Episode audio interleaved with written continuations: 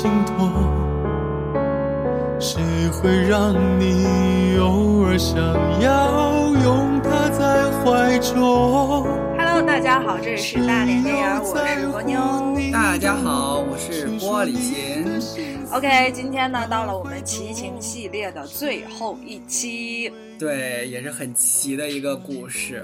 对，然后呢，它的名字就是一树梨花压海棠。嗯，就是我先说这个名字啊，我一开始听到的时候，我就觉得这是真的，就是他就是叫这个名字吗？还是说波妞在跟我开玩笑？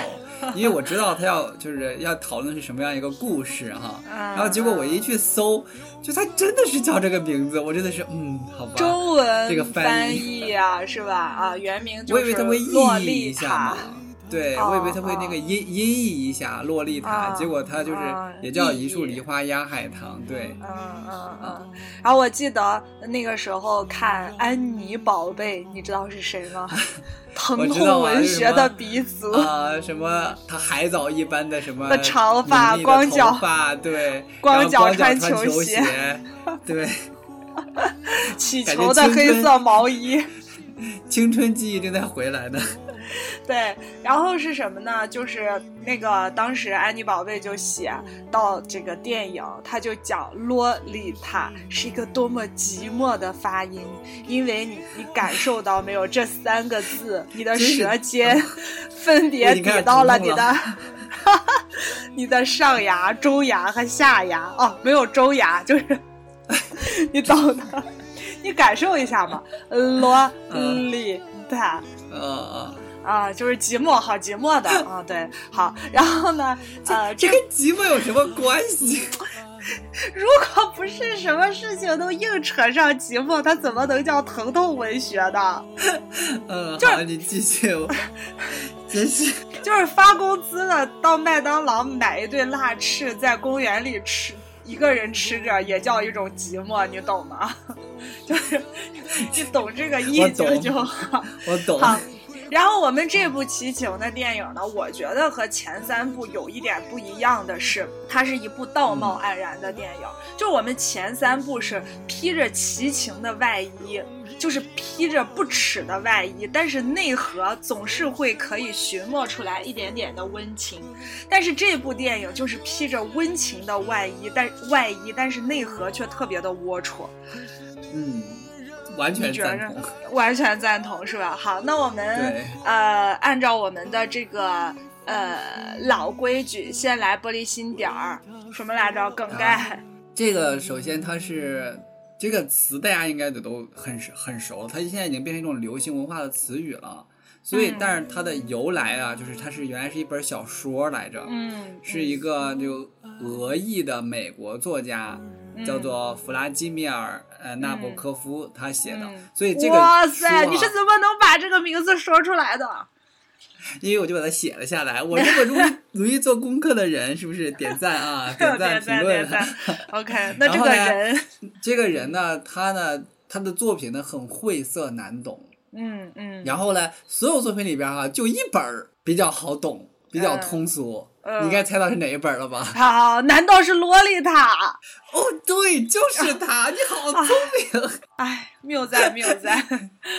呃，然后呢，这个书一出版的时候，就他先写好了，写好了，嗯他因为他在美国那个呃居住嘛，美国嗯出版的，美国就是嗯不出版，因为这个题材各方面比较禁忌敏感，所以他嗯对他就，所以他就先把书放到了这个法国去巴黎那边出版了，哎，就出版了。嗯出版了以后呢，就整个就开始爆红，嗯你知道，就是这种就是墙里开花墙外红的那种爆红以后，就传到了这样的一个呃美国以后，就次年美国就出版了。嗯做完以后呢，也是一样，就是被很多人就是抨击啊，然后禁书啊嗯什么的。但是在文学圈啊，真的是爆红的一部作品。嗯嗯，然后你也知道，就是在呃，大家就会对这个东西就很很怎么说呢，很热衷哈。很快就嗯出现了两部这个一个这个电影作品嗯啊、一部呢最早是黑白的，然后呢我们哦。今天聊的这一部是彩色的，是一九九七年吧，我记得是嗯拍摄的这样一部片子，所以跟大家先讲一下这个背景啊。然后呢，洛丽塔这个名字现在大家都知道，指的是那种比较幼女的那种青春期的那种对。呃女孩子的那个代表，甚至还有相类似的这种服装风格呀，打扮的这样的一个对，就打扮的这些呀，它的代表性元素的，对，代表性元素就是呃那个蓬蓬裙呐、啊，是吧？短裙，然后蕾丝、花对，蕾丝纱、蝴蝶结，还有小格子啊这些的，嗯。你你你内心有没有这种就是就是冲动和想法，说我要去买个什么洛丽服什么的穿一穿？从来没有哎，可能我没有过洛丽的时代吧。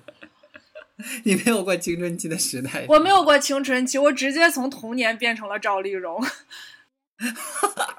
现现在还在 Q 赵老师，我其实是在这个处你好吗？就是你我就说的好吗？就是这个段子过不去了，是不是？过不去了，哎，那你真的越长越年轻哎。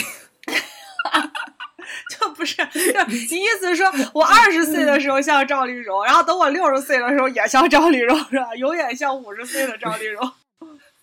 就你现在，你知道，就看着就很年轻，就是年轻版赵丽蓉。滚嘞 OK，, 然后说嗯回这个，那我们就聊聊这个电影啊。实际上情节呢，并不是很复杂。啊，哎，那不等一下，亲爱的，那你呢？你会就是有这个 get 到萝莉的这种审美吗？你会觉得那种是美的吗？呃，这个聊完情节以后，咱们再聊这一趴，啊因为我觉得这里边有很多就是嗯不太一样的这个。没有，我就是说你，个人而已啊，我就说你个人因为会不会觉得那个是一种女美？性就知道还好，我对于男孩子的话就觉得嗯非常好。好你没有，那那听过个话我问题吗？就是什么世界上最硬的东西有两个。什么？哦，这个话不能讲，讲了我们这个电台这节目就会被封禁。我这个下来以后跟你讲。好吧，你这个真是大悬疑。好好行，来来，我们来撸一下情节好吗？啊，就是说，呃，这是一个呃，怎么说呢，单身，然后嗯中年的，嗯，应该是也比较稍有有学识的一个教师身份，教授吧。对。那他来到这样一个小镇上呢，谋求了一份教职。那主人公叫做亨伯特，我们就说这个男主吧，中年男。然后呢，他就来到了这个呃一个算是寡妇吗？就是嗯，是的，这个家里边想要租他们的房子住，哎，想要租他们的房子住。然后呢，在租房子住的过程当中呢，他就看到了这个寡妇的，呃，大概就是在十四岁左右的这个女儿。对。这一幕也是这个影史经典一幕，啊，对，在花园里，那个少女趴在草坪上，然后身体对那个薄薄纱裙被那个喷水的那个喷泉，然后打湿，但是他不以为然啊、然后就是翘着两条小腿，然后在那边看书。对，你不觉得这个场景实际上有点奇怪吗？就是谁会在湿乎乎的草地上面看一本杂志，然后觉得奇怪啊！第一次看我就觉得很奇怪。就是什么情况？就是不正常。但这个我就我们回来再讲啊，就是说我们先按下不表，对，吧？按下不表。就男主看到的女主的这一幕呢，就是影史经典一幕。然后呢，嗯就是在那个青青的草地上面，就像刚刚波妞讲的，躺着这样，就玉体嗯横陈着这样一个十四岁左右的少女的，然后那个嗯水把她打湿，就是那个身体的线条纤毫毕现。对，然后呢，头发也是那种半湿漉漉的，绑着两个那种小辫儿。小辫儿啊、然后女孩望向他的时候就非常灿烂的笑了，然后还露出了牙对箍。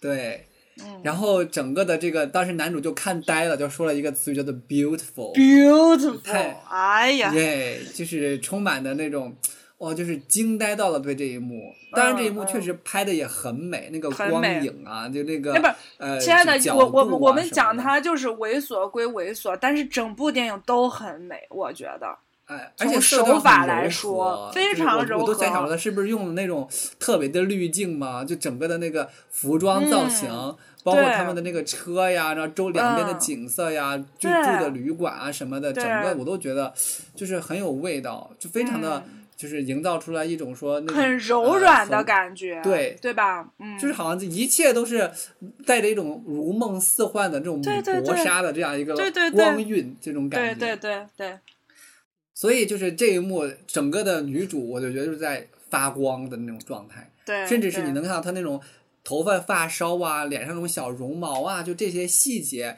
都让人感觉嗯到她是代表了这个是就这个形象就是一种怎么说呢？嗯，青春的。然后，而且还是饱含着一种性方面的能量的这样的一个形象。对对对，那刚才它就不玻璃心有提到，就是说他十四岁左右。其实这个电影倒也没有避讳，在一开头的时候就以旁白的形式讲了男主痛失所爱，就是在他十四岁的时候，他的初恋，他特别特别爱的一个女孩，然后死于某种疾病吧，是什么什么是。什么嗯，反正死于一种疾病，对，对，然后呢，呃，男主用话外音，大概就是讲我的爱也就死在了那个时候啊，就死去了从对，就从那个时候封存了。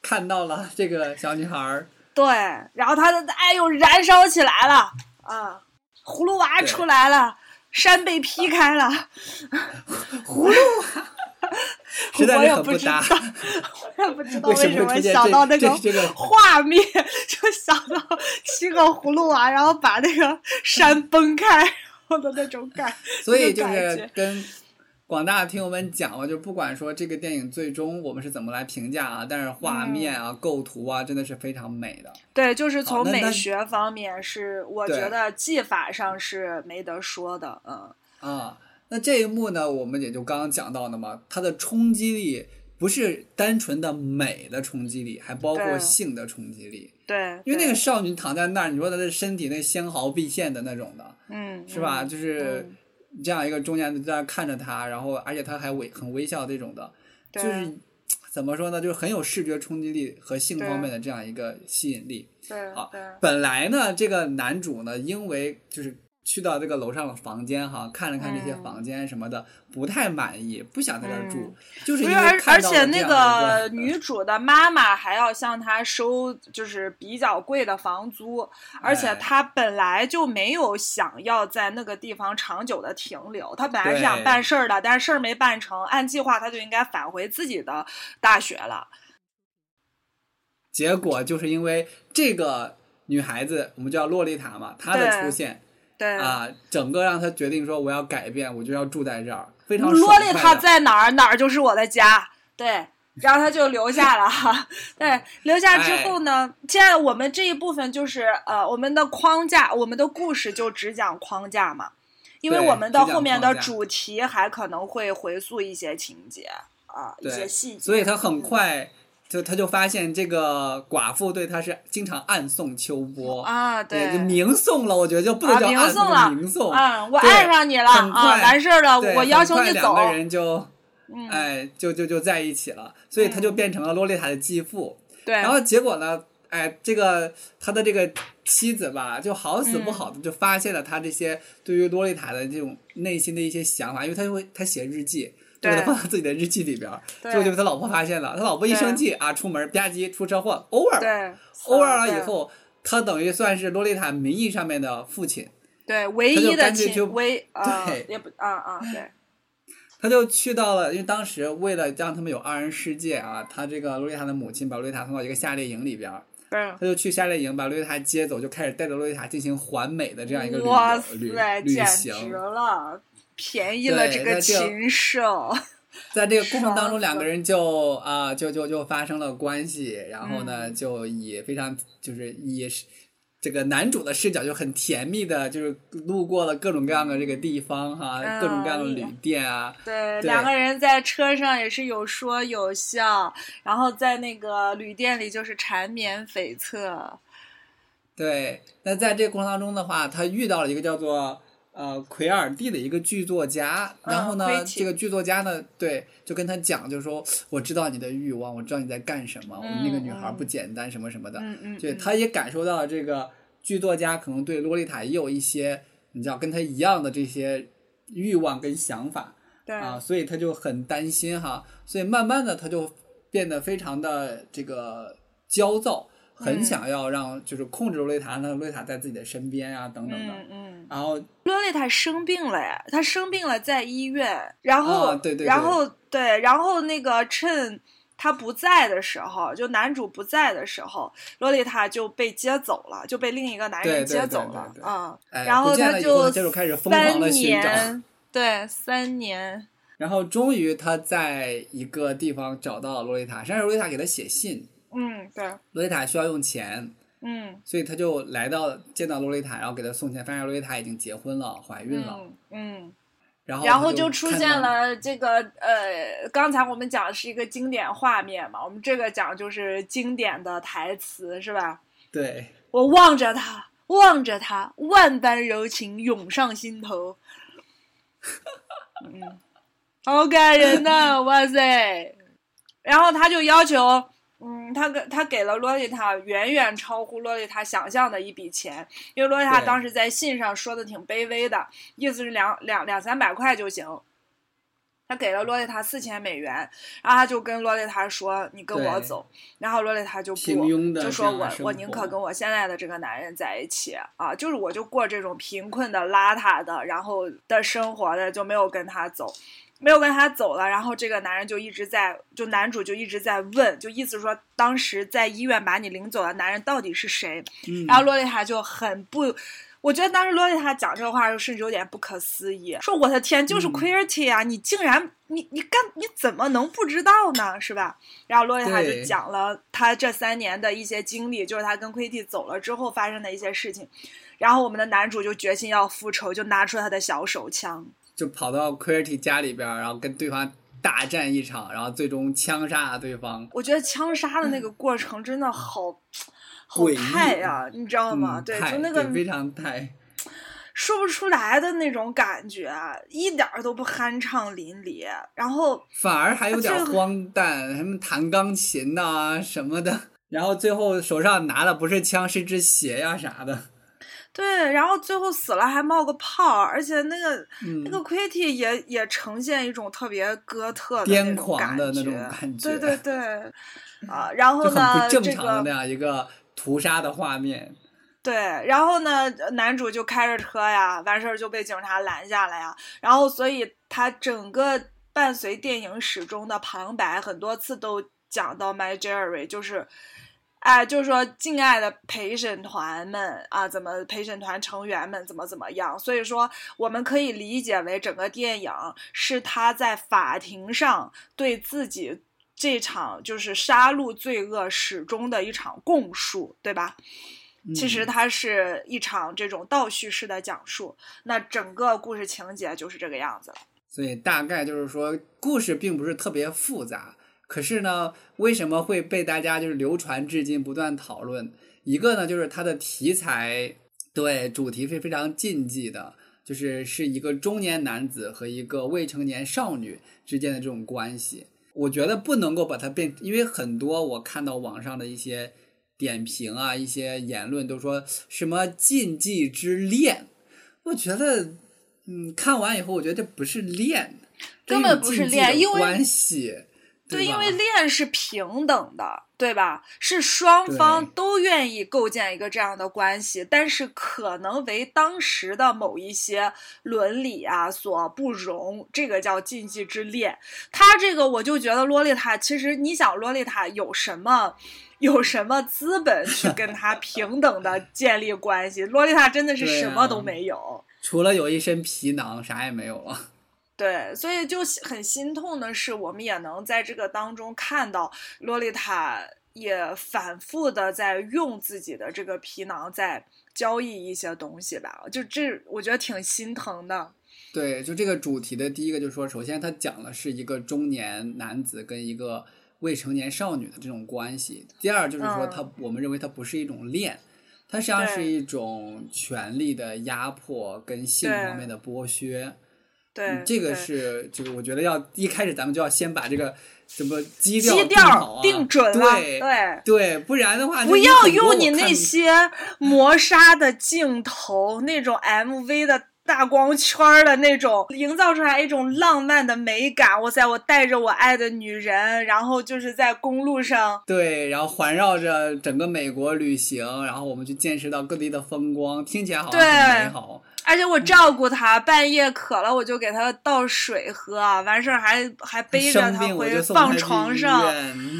唉，这些所有的在在我们本期节目看来都是一个非常虚伪的外衣。就是我们一定要层层剥开这些外衣，抵达这个关系的本质。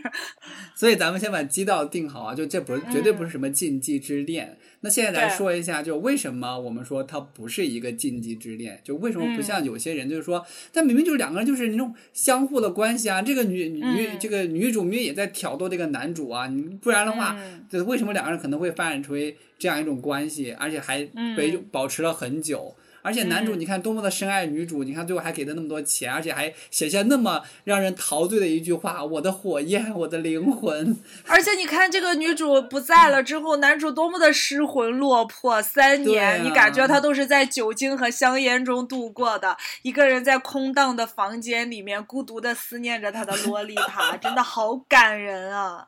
好可怜啊，真的是多么让人深情的这样一个表现。对呀，发油都不抹了，头发乱七八糟的，真的练的好苦哦。而且你看，男主他找的就是，当然原著里边也说的，男主就是帅气、多金、成熟、有魅力，是不是？这个多么值得我们去是吧？爱去追求，嗯，而且他还这么深情，就这就大家注意一下，就是这这些我们刚刚讲到这种外在的这种形象啊，如果说你不去。咀嚼这个电影的内核的话，这很容易被他混过去的。你就会觉得说，哦，好像是这个样子的。但是如果说我们今天就是想要把这个东西，就是你知道，就像刚刚波妞讲的，把这个外衣都撕扯掉了，一定要看到本质的那个肉体。对对对，如如本质的这个东西，我觉得我们可以从某几个情节里面可以窥到是什么的。我们除了这个就是温柔的外衣之外，我们其实可以从电影哪怕是只给的这个情情节里面，也是有男主两次就是去暴力洛丽塔的，应该是两次吧？对，要有最起码有两次，一就是有车里的那种的，他一直在扔东西啊什么的。男主就非常的暴躁，另外就是在那个呃，应该是租的房子里边吧，他就非常的大声的训斥洛丽塔。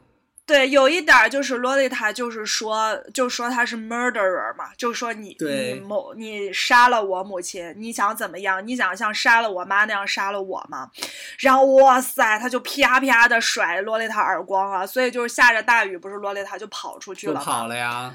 哎，完事儿怎么着？让人心疼，你知道吗？就是说他跑出去，跑到那个应该是咖啡馆吧。对。然后他又去找他，然后他又跟他回来。就是如果从男主的视角上面来看的话，这就是一幕，就是说两个人闹别扭，然后女生先跑了，然后男生过去哄哄好，两人回回来。但是如果说我们放到真实的这个场景里边，一个十四五岁的一个小姑娘。身无分文，然后无依无靠，然后被一个人这样暴力对待以后，他无处可去，只能躲在这样一个店里边。被这个男的找到以后，他能怎么办？对他只能要一份，他只能要一份加了巧克力、糖浆和樱桃的冰淇淋。而且重点是这个，呃，就是他又不是说现代这种社会哈，我们对于这种救助的这种制度啊比较完善。对他是在那样一个年代。那这样一个没有亲人的少女，对，而且那个时候就算是说可以求助一些法律，那他是我，就是他是继父呀，其实就是继父带着名义上边，他是对于这个洛丽塔有着天然的这样一种怎么说呢，就是管管教的权利的。对，所以说就是非常非常的无助。然后第二次好像扩洛丽塔，也是因为什么事情？因为她跑出去了吧？然后洛丽塔口红很凌乱那一幕，好像。嗯，所以这些都能反映出来说，这个关系真的不是我们意义当中的什么恋爱的这种关系。这里面充斥了大量的这种剥性剥削跟占有，还有一个情节就是你记得就是他们当时就是两个人赤身裸体在床上的时候啊什么的，然后这个男主曾经说过这样一句话，他说你不能在中间的时候加钱呢。对，哦天，太心疼了，你不能你不能在一半的时候问我要钱，哦天，真太心疼了。你这个实际上能够体现出来什么样子的一个关系？就是实际上的这个关系应该是这个男主在用金钱来腐蚀、来诱奸洛丽塔，就是说你你只要跟我睡觉，我就会给你钱。不然不可能会出现这样一个情节。就你即便再怎么样一个美好的说，我多爱多爱这个女孩子，但是你看，嗯如果说真的是爱的彼此相爱的话，怎么可能会在这个过程当中谈钱，多解嗨？是不是？你对正在跟一个人是吧，正在愉快的灵肉合一，你先跟他说给我五百块钱，你 不可对能的。而且从洛丽塔这边，我们也能看到，她那么幼小，然后没有母亲亲人，没有学业，没有什么经济的来源，那她没有她技能她。对她在这个被男主操控的这个过程中，她发现唯一可以为自己积累一点资本的方式，就是出卖自己的性性，就是性。对对所以他们之间是一个纯粹的交易关系，男主对于女主是一种占有跟性剥削，而女主对于男主只是一种说我不得已的这样一种交易。对所以才会出现刚刚我们讲到的那样一个情形。所以你看，即便是在以男主视角的叙述跟美化整个故事的过程当中，我们依然找到这么多让人极其之不舒服的地方，可见真实的情况。比如我洛丽塔来讲一讲这个事情的过程，可能完全是另外一回事儿。对，这个也解释了为什么男主在后面去看望怀孕的洛丽塔，洛丽塔都已经过得那么不堪了，然后男主提出来说：“你跟我走。”洛丽塔其实是露出了一些，就是，呃。惊讶，甚至有点就是那种表情，就意思就是说，我的天呐，你开什么玩笑？你是怎么对我的？我怎么可能再跟你走呢？对吧？你你不要看我现在贫穷、邋遢、平庸，但是这也好过我被你剥削呀，对不对？对，所以说，就是我我我们就是基调这个问题要跟大家就是强调的非常的清楚，对所以这就是我们所说的啊，就是大家不要把被这种电影很美好的，包括男主的形象啊什么的所蒙蔽，就是对。有有些禽兽长得也是道貌岸然呢。哎，对，但是这里其实就发散出来一个我们依据这个主题的一个问题啊，亲爱的，就你说爱的本质到底是什么呢？就是它的本质到底是什么，以致呃就是以至于说。如果这个本质模糊掉，我们就非常容易被这种外衣所迷惑，对吧？所以说，我们要探讨一下说，那很多人就是解释说，这个男主因为他爱他，所以他才这样对他。嗯，然后 我觉得爱的本质是尊重了。对对尊重，而且这这个尊重是无条件的，就是不以你的年龄、资源、资本为前提的尊重。你你知道，我就是在准备这个咱们这个节目的时候，突然间就是翻资料的时候，看到另外电影方面的一个解说吧，他提到另外一部片子，就是有一个情节跟这个有点像，嗯，就是这个杀手不太冷里边儿，然后那个女主不是有一幕也是她去勾引那个杀手嘛，对。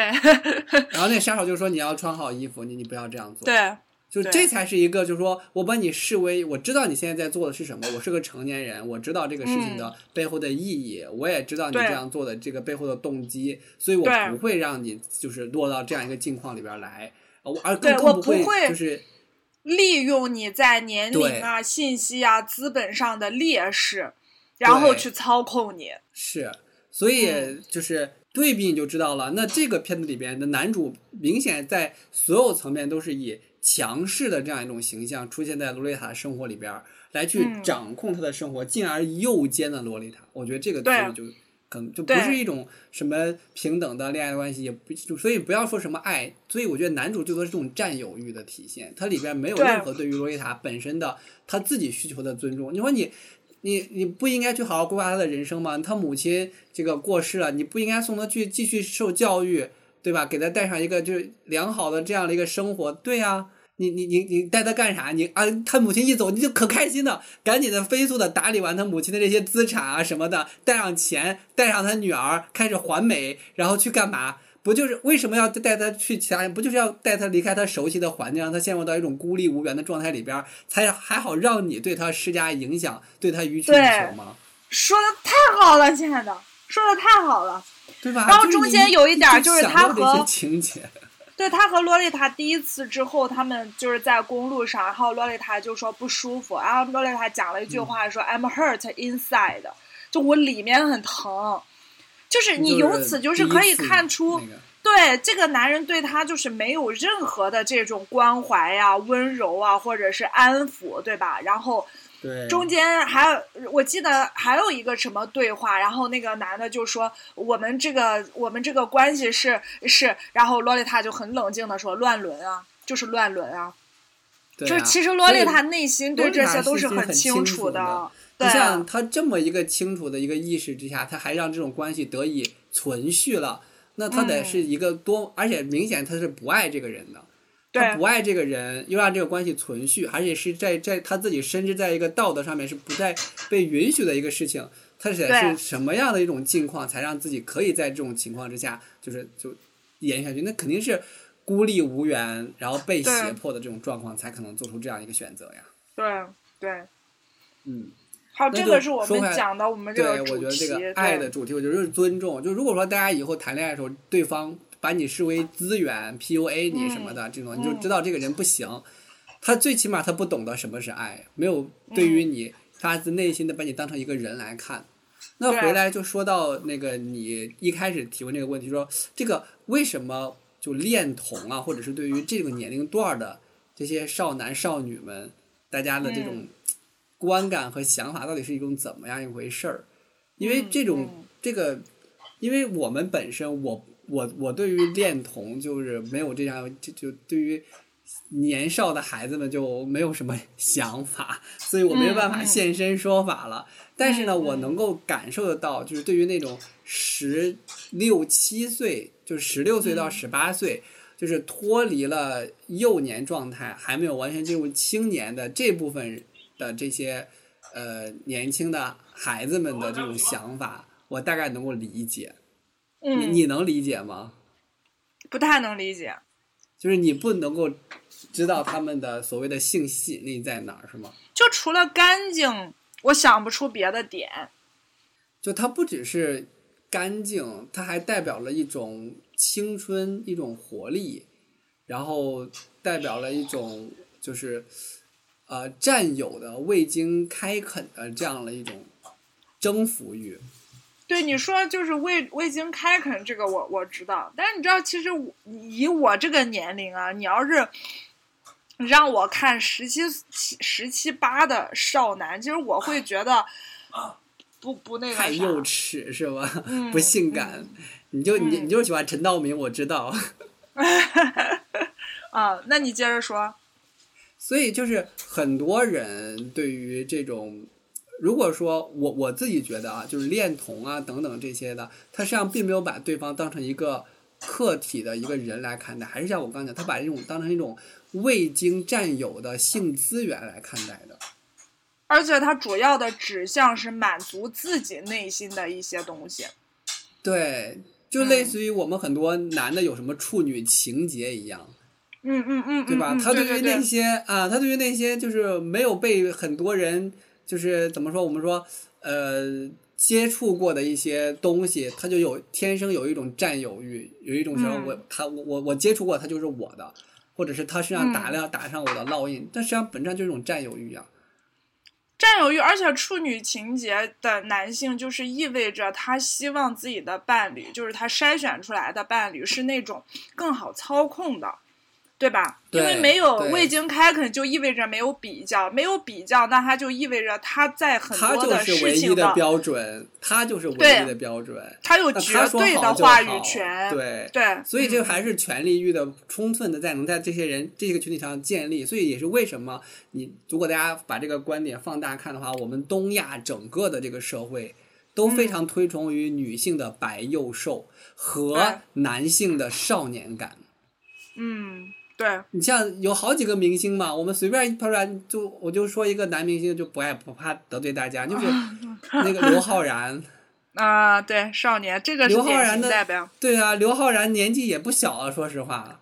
嗯嗯，对吧？但是他你看还是经常以高中生的这种状态啊出现在大家面前，嗯，就是嗯在少年感的这种走红嘛。那问题就是为什么嗯少年感可以走红？就是我们对于这种的，哎清新的，带有着这种说无害的，然后散发着这样一种哎就是甜美的、干净的这种东西，我们是有一种占有欲的。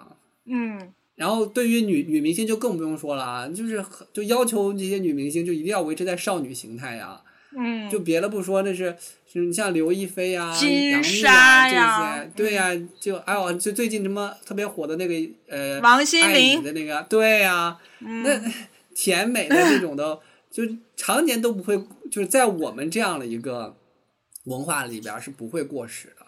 但是你看啊，就是呃，如果说是我之前有就在国外教学的时候啊，有有有跟那个国外的一些朋友，就是让就看那个男明星的照片啊什么的，让他们觉得哪个更帅啥，他们就看到了那个，当时我记得是给他们看鹿晗的照片吧，嗯嗯你知道他们的评价是什么吗？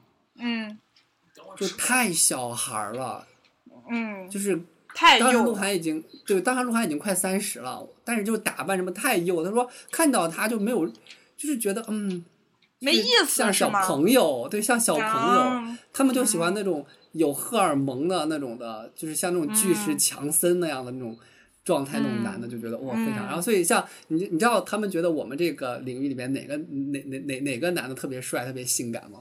对吧？他他们让他们欲仙欲死，就金城武就就觉得非常好。不不不不不是金城武，他们觉得金城武长得太不会是俊秀了。不会是王千源吧？哎，你你还真的说对，就王千源是他们的类型之一，但是啊真的真的王千源嗯是、是就是在这个范畴内的。他们说是那个谁，就是那个、嗯叫什么来着，就是演过《士兵突击》的那个，王宝强啊，不不是王宝强，就是是 就是他的队长啊什么的啊，段奕宏。啊，段奕宏，段奕宏是很帅啊。就是他们就要这种的，就很爷们儿的阳刚气质的这样了，他就觉得哦我也喜欢这种的。非常给力、啊，嗯包括那个什么朱亚文儿，就像这种，嗯嗯嗯嗯，所以说，啊其实陶虹讲的话认识很清楚，他就说，那男人，男人现在就中国男性普遍喜欢就是呃幼。就是幼一点的啊，白瘦幼白嘛，又是幼幼一白幼瘦，对，是幼一点的，就是证明了他们是不自信的，对，对吧？就是他去接受跟或者是说能够跟那种我们说像什么陈述啊，对然后宁静啊这样子比较大气的女性丽在一起，嗯哎，对，嗯嗯嗯嗯，对，就是他的审美到不了那里，其实不是因为他真的觉得那个东西不美，而是他们的所有的这种呃这种价值层面的东西都要构建在我能否掌控。的这个前提之之下啊，那所以说就形成了这么一种主流的审美，嗯，你穿着学生装，穿着学生装的，你想想，那大大的眼睛，眨呀眨的，那那那这种是不是？那那是最没有最没有抵抗力的了。所以他们就说嘛，很多人就是装傻白甜，就很容很多男人就上当啊，就是好。就是什么好好男不裸聊，我就在想说，那男的裸聊就是这么容易上当受骗吗？然后呢，结果就是，就是就就就跟一个受害者曾经有过了了了解，这话说就是很容易上当受骗的，因为你就是很多男的就觉得自己特别厉害、特别牛，然后那些女的稍微的那种，你知道，就是哎装了傻白甜一点，利用一下他这个心。理，但是问题 就是，你说你这个就是非常的幼稚的，这种的，但是而且很肤浅，有没？有？就是很肤浅。你所要的这种，就就是，就算你想有权利感，你也不想想，就是真正的权力感到底是一种什么样子。对吧？那不是通过你去去压榨呀，然后利用人家就是无知啊，然后或者是软弱呀，就是利用这些东西来体现你的权力感嘛，对吧？他所以像很多那种什么萌系的呀、女仆系的呀，嗯就这就这种审美啊，你发现都是从就东亚文化圈很流行的，它实际上都是一种权力欲望的这样一种，就没有办法对，现在现在我记得前一阵子好像出现了一个，我听他们讲的，好像某音上出现了一一一种新的类型的女友，哎，我忘了叫什么系女友了，就是那种，就早上起来就是，是不还不是猫系，不是猫系。就是说，早上起来之后，就他对你特别温柔，然后就是那种嗲嗲的，但是他又会为你做所有的事情，你知道，就是因为之嗯前因为之前一般萌萌嗲嗲的，就是一个被照顾的形象，现在有种新的女友的形象，她不仅柔柔嗲嗲，还为你做所有的事情，你知道？早上起来就说。就是那种说，哎呀，才起床啊，快到卫生间去啦，牙膏都已经帮你挤好了，就这种，你知道？妈的，残废到牙膏都要让别人帮你挤，就是男性的意淫已经卷到这种程度了吗？对呀，对呀，对呀。但是你卷的是意淫呐，你卷的也不是其他的东西。意淫的世界随便卷，你但是你说你把它当成那种生活里面那种段子讲出来，我真的觉得就只能显示出来这个人的。就像你刚刚讲的，能力太低，也非常的庸对，其实他们没有真正的核心自信的。对，他是要通过一种对这样的。所以我就觉得，就是能够跟你这样的，就是你知道人在一起的人就特别厉害，因为他能欣赏到你的美，因为你就不是那一挂，但是他你依然就是非常有魅力。谢谢谢谢，亲爱的，谢谢谢谢。嗯，就是正常的，就是我们就是就是惯常的商业互吹哈，大家也知道。好好好，啊，是的。好，那么我们的这这一趴就算是对，也跟大家去给大家鉴定完毕。对，就说一下为什么会有这种说对于所谓洛丽塔这样一个年龄段的少男少女会有一种想法，所以我也能够明白，因为我也知道，就是说啊，好像。就是哎，这个还有这种说养成系的这种快乐，但是我也知道，就是这不是说就是你自己想啊什么的，你就能去做的一个事情。所以我像之前我跟我的学生聊，就是上课时我都举过这样的例子。当然，我就说我就是上课风格有点太诡异，我就跟学生讲说，我如果就是跟就领养了一个人，小男孩或者小女孩，把他当一种性奴一样培养长大，请问我有没有错？你觉得学生会会怎么说？我说我帮他吃包喝，对呀，我就是他世界唯，我就是他世界唯一的神，我就告诉他我就是对的。他对于性啊、爱啊，所有的教育都来自于我，我就让他当成我的这辈子的所有的就是就是人就是养成的一个 性奴。你你你干嘛在？不是你干嘛在 Q 我前夫？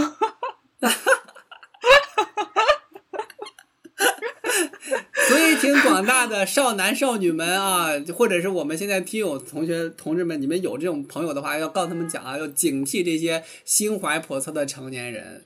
对对对，就是真正的尊重你的成年人是不会让你做这些事情的。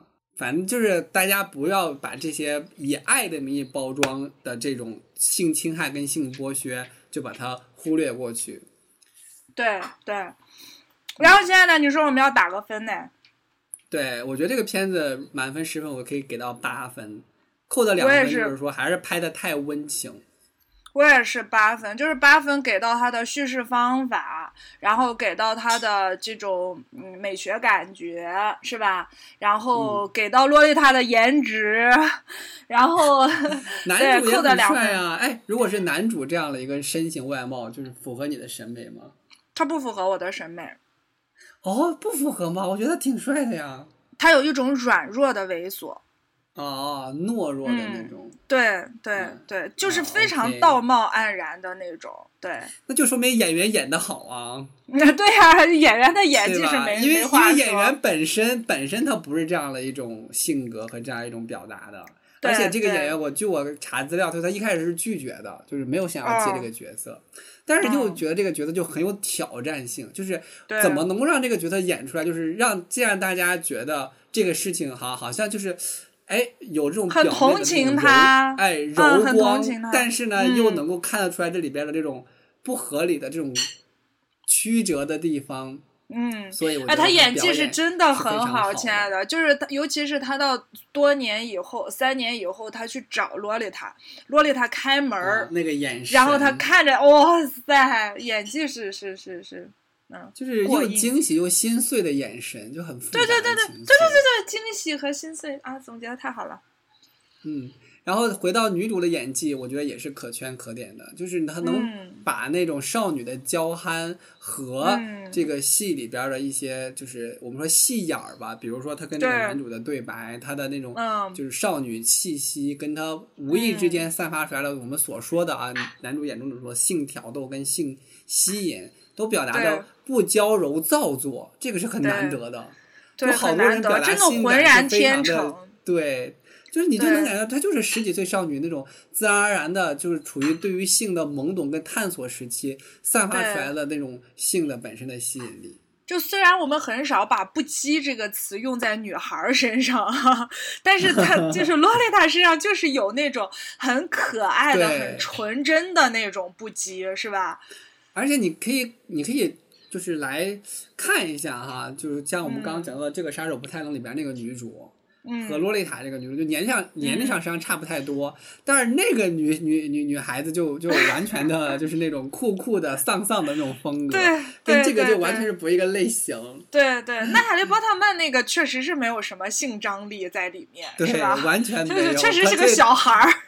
所以我就觉得，就是实际上他那有一些戏的时候啊，如果说他能够再有这种这种性方面的张力的这种体现的话，可能某一嗯些戏、画面可能会更加的有冲击力，对对对，洛丽塔也嗯是把她绝美的容颜就是留在了就这部留在了这样的电影里边。啊，然后好像好像以后她的这个长相也有点跑偏了，这样。然后再说一下这个片子的最后的一些解读方面啊，就是我看嗯了一些影评啊，一些解读，就发现说这个片子里面有很多不合理之处。实际上波妞刚刚也讲到了，就最后追杀那个呃奎尔里的时候就啊对画画面非常的太，然后包括这个男主在那三年里边苦苦的追寻着对这个呃洛丽塔的身影的时候啊，就对就让人感觉好像他就是奇奇怪怪的那种的，很癫狂。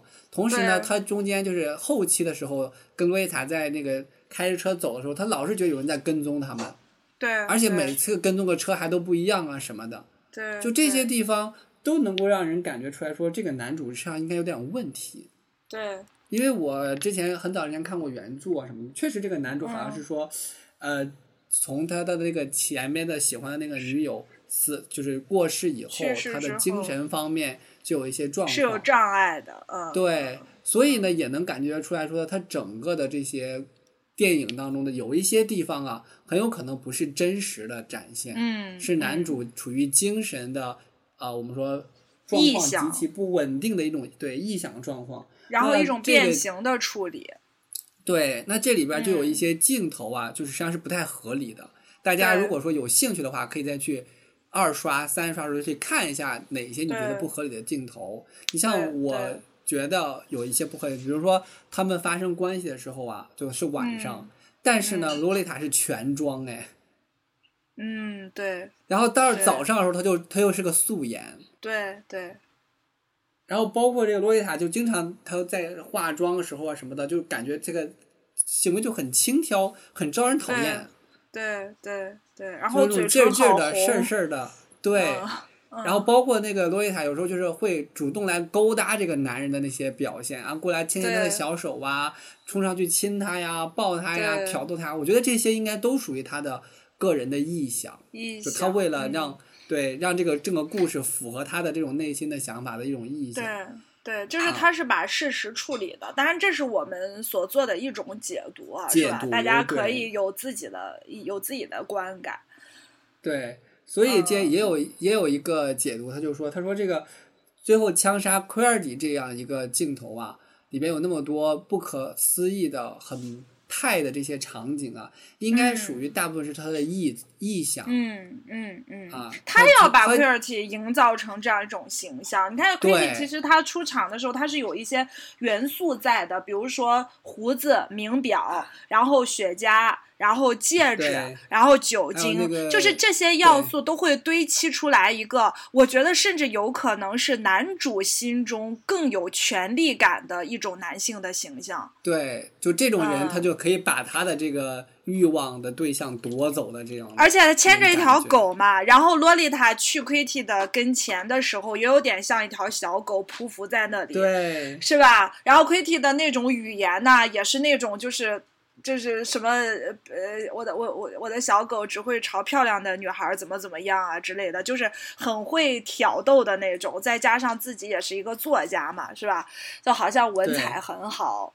所以他应该就是说枪杀了这个人，但是所有的一些情节应该就是他的臆想的，他把对方嗯想象的非常的臃肿不堪、庸俗，然后这样一个形象。然后把对对方对全干掉了。但是我觉得 Kitty 的那个犯罪的情节应该是有的，情节是真的，因为是那个谁告诉他的嘛，是那个洛丽塔告诉呃洛丽塔跟他告诉他的。哎，对哎，所以哎而且他哎最后被抓嘛，可能也是因为他确实枪杀了这样一个人。这是我看到了一个解读，另外一个解读可能就更加的精神分析一点儿。啊因为嗯就他也是 Kitty 这个人不存在是吧？对，不存在，嗯因为奎体我其实也想过这种可能家对对，都是剧作家。然后呢，奎体也是这样一个有恋童的这样的一种欲望的一个人，只是比他嗯可能更加赤裸、更加直接。他有点像就是一些对，可能有点像搏击俱乐部一样，是吧？对就是说，是我臆想出来的一个我希望成为的人。就是我或者是说我某一层面的欲望的具象化，对对对就是这种对对赤裸的呃，嗯对于洛丽塔的这个年龄段甚至到了玩弄的地步，对，就是、嗯，我就没有这种温情的伪装了。对，男主就是代表着可能他本质上还是有一些道德感的，他知道这些事情是不能做的，所以像嗯电影里边也有一些场景体现。那个洛丽塔被人带走的时候，他们就说要不要看就看到警察呀什么，他就立马就慌了，立马就跟别人道歉，就不在那发对对狂了，对对对对吧对。？他就好像所以我就说我讨厌他呀，就是这种软弱的猥琐，你知道吗？真的是只会拿软柿子去捏，最会只会捏只会捏洛丽塔这种啊，就是对啊，对啊，所以这也更能体现他对洛丽塔这种权力欲的这种影响之下的一种控制嘛。所以回到这个最后这种解读的话，我觉得也是说的有一定道理的，就是认为说，嗯。呃，奎尔迪跟他是一体两面的，代表着不同的层面，而且本身他们的着装也有这个特点起来的，就是一黑一白嘛。而且他跟奎里一起出现的时候，就除了最后有个杀戮的一幕的时候，都嗯会觉得好像两个人都是处于一种很诡异的氛围里边儿。就对是对话的那些语言什么的，如果你大家去仔细回味，发现都是觉得好像是他们彼此知道彼此的一些秘密，然后在暗示什么，在试探什么。尤其是对奎里而且跟他说说，我知道你的想法跟欲望这对种，对对对，而且他就很像是们内心戏的这个对话嘛。对两个小人儿是吧？而且他们俩同时出现的时候，总是没有第三者在场。哎，对，这也是一个细节，所以就是这也可以让大家去多一种解读。就如果这样解读的话，那可以看出来，为这个电影这个深度可能就会再进一层。就它体现了一个人这欲望跟道德的懦弱的等等这些情愫啊、相对状态当中的拉扯，它分裂出来这样一个人。对，但是那不管怎么样，更加印证了我们前面所说的，就是无论这个亏体是否是具象的存在，还是说他的一种想象，但是都指向了他对洛丽塔这种，呃，对，这个情感是一种欲望，然后是一种控制。甚至我都在想，如果说是咱们第二种的解读，就亏体是的一个分身的一个欲望的话，嗯那很有可能，很有可能啊，这个、嗯。呃洛丽塔经历的后续那些可怕事情，实际上是他来促成的。对对，所以洛丽塔才会露出那种不可思议的对，说啊，你你竟然对还想那个怎么怎么地对 什么的，对对，但是其实嗯。我们每一种解读可能都有逻辑卡扣的地方哈，然后这嗯也是有一些对，就是经典，就经典原因之一也是这样嘛，是吧？就是解读的版本可以有很多种，对，但是不管说这个电影怎么解读哈，这个男主对于洛丽塔实施的性剥削是存在的。其实这也是我们本里面它都有期节目最想给大家呼吁的，对吧？对就是因为因为我们对，因为我们齐情录到现在嘛，这是我们最后一期了，我们这个系列也要完结了。其实就想跟大家讲，就是我们人生在世嘛，情感体验可以有很多种，但是希望不管大家体体验到的是奇情还是温情，我们都要做一个清醒的人，就是我们不自欺，也不去欺人。对，就是要能够追寻到这种我们所说的，嗯、彼此尊重的爱，不要物化自己，也不要物化别人。怕他人，对对对对对对，好的好的好，那我们今天的的节目就聊到这里啦。那也期待。就是我们下一个系列的开始。对，虽然这个下个系列是什么，我们现在还没有决定呢，但是 敬请期待吧。的。好的，会有的，拜拜。